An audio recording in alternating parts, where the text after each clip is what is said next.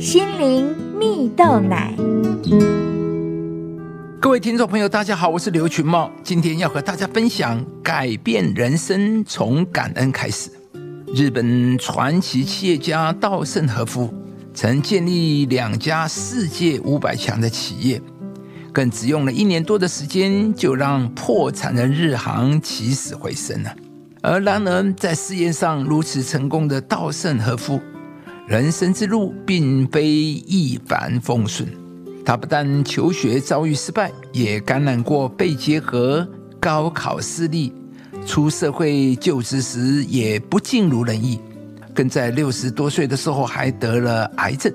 但他依然创造了许多人一生都无法企及的奇迹，而他把所有的成绩都归结于有一颗感恩的心啊。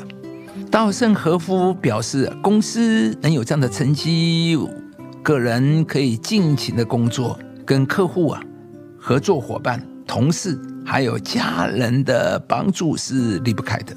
如果缺了任何一部分，就没有公司的发展。因此，他要员工永远要牢记这些帮助，这样才能对周围的人涌出发自内心的感谢之情啊。而稻盛和夫也认为，这些企业的成功本来都不是他这样的人所能办成的事，但不可能的事情竟然发生了。对此，他必须用“谢谢”“真是太难得了”等词语来表达自己的感谢之意。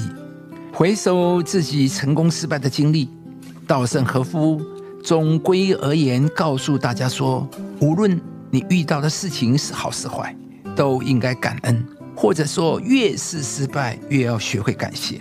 亲爱的朋友，无论遇到事情是好是坏，都应该感恩。你是否也觉得自己人生有好多的曲折，而时常感到不快乐呢？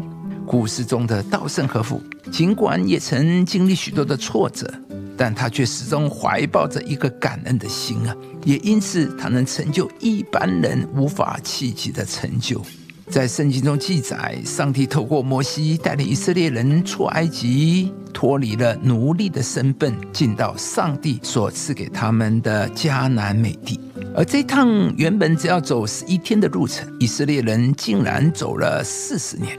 这是因为他们遇到不顺心的事，就埋怨上帝；没有水埋怨，路太难走埋怨，没有肉吃也埋怨，玛纳吃的太多也埋怨。同样的。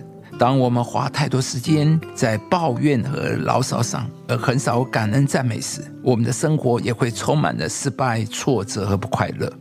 亲爱的朋友，埋怨从来不会使事情有转机。相反的，当你用感谢的态度面对的时候，你的心境和环境就会开始改变。就像稻盛和夫所说的：“越失败，就更要感谢。”在圣经上有一句话说：“要常常喜乐。”不住的祷告，凡事谢恩，也就是在每一件事情上，不论环境情况如何，我们都要感谢，而这也是对付埋怨最好的方法。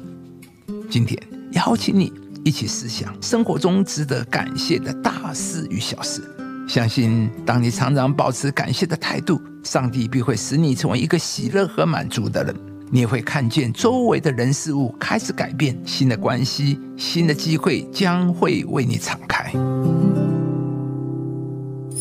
要常常喜乐，不住的祷告，凡事谢恩，因为这是上帝在基督耶稣里向你们所定的旨意。